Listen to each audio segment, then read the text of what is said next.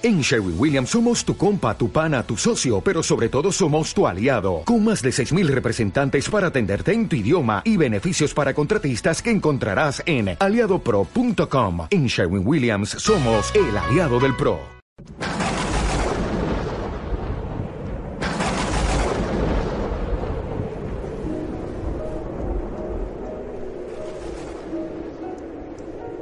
En aquel tiempo, los fariseos, al oír que Jesús había hecho callar a los saduceos, se reunieron en un lugar y uno de ellos, un doctor de la ley, le preguntó para ponerlo a prueba, Maestro, ¿cuál es el mandamiento principal de la ley?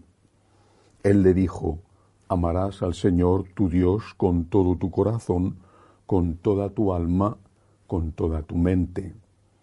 Este mandamiento es el principal y primero. El segundo es semejante a él. Amarás a tu prójimo como a ti mismo.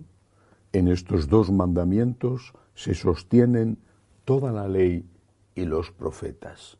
Palabra del Señor. Gloria a ti, Señor Jesús. Como la palabra de Dios es exactamente eso, palabra de Dios, hay que estudiarla, analizarla con muchísimo cuidado. Por ejemplo, en este fragmento del Evangelio de hoy, San Mateo, que recuerda, porque era testigo presencial, lo que el Señor dijo en esta discusión con los fariseos, recuerda que el Señor utiliza una palabra que ha sido ya utilizada anteriormente en el Génesis. No estamos ante simplemente el enunciado de dos mandamientos, sino que Jesús va a emplear una palabra, San Mateo como buen judío sabe de qué está hablando, que ha sido usada en el Génesis, en el libro del Génesis, en un momento trascendental. La palabra es semejante. Cuando Dios nuestro Señor creó al hombre, dice el Génesis, lo crea a su imagen y semejanza. No aparece muchas veces en la Biblia la palabra semejante. En español dos cosas son semejantes cuando son parecidas, así lo define el diccionario de la Real Academia de la Lengua. Son cosas parecidas, no son iguales, pero son parecidas, son muy parecidas. Y es importante que justamente utilice Jesús y San Mateo lo recuerde esta palabra queriendo enseñarnos que los dos mandamientos son tan parecidos como es parecido el hombre a Dios. El hombre no es Dios, es una criatura de Dios, una criatura amadísima por Dios, creada por el amor de Dios a su imagen y semejanza, no es Dios, es parecido. Tenemos libertad, por ejemplo, los animales no la tienen, están sujetos a sus instintos. Eso nos da responsabilidad. Somos, hemos sido creados a semejanza de Dios. Pues bien, cuando el Señor responde a esta pregunta de los fariseos y habla de los mandamientos, utiliza la misma palabra. Esto no es casualidad. Lo está haciendo para enseñarles a aquellos maestros de la ley que lo mismo que nosotros nos parecemos a Dios, así tienen que parecerse estos dos mandamientos. Hay una unión inseparable entre el mandamiento de amor a Dios y el mandamiento de amor al prójimo. Son semejantes. No podemos amar a Dios al que no vemos si no amamos al hermano al que vemos. Son palabras de San Juan. Y si no amamos al, no amamos al hermano, nuestro amor a Dios es falso. Así simplemente falso. Pero a la vez no podemos amar con amor verdadero, con amor de caridad. No podemos amar al prójimo si no amamos a Dios. ¿Cómo van a dar frutos los árboles si no tienen raíces? Las flores, las flores cortadas, las flores que se venden en las floristerías, no las que están en macetas, las flores son muy bellas, pero son cadáveres. Algunas duran mucho, las orquídeas duran mucho, otras se marchitan enseguida.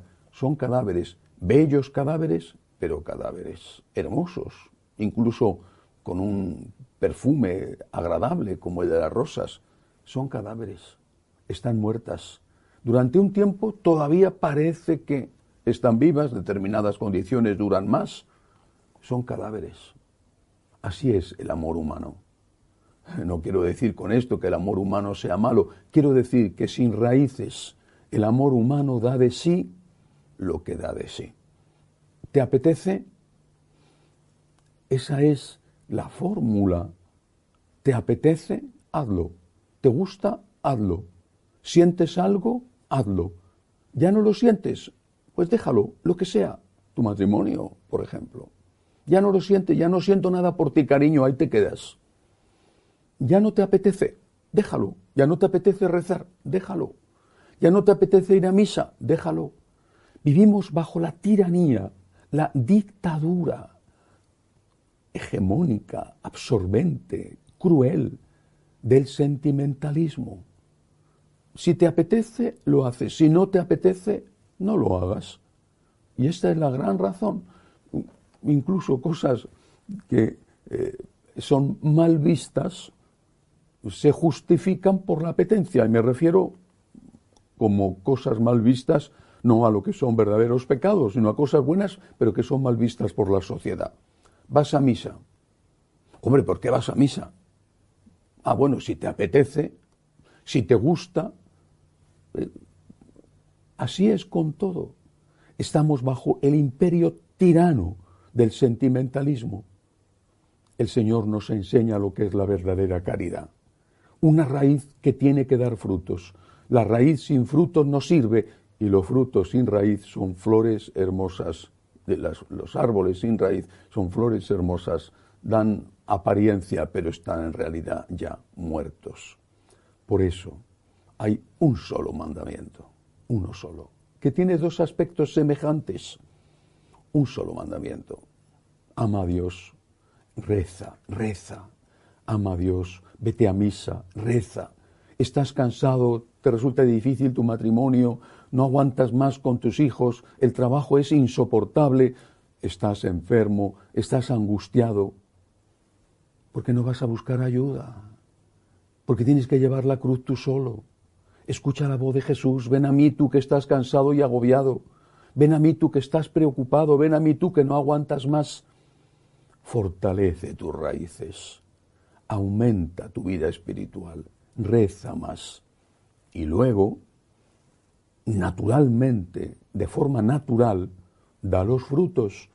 Dios te fortalece para qué? Para que sigas llevando tu cruz de cada día, para que perdones, para que sigas yendo a ese trabajo que no tiene más remedio que ir a él, para que aceptes sin desesperar esa enfermedad que no termina de curarse o que no tiene unas buenas perspectivas, para que des fruto con el amor, por amor a Jesús, el amor al prójimo.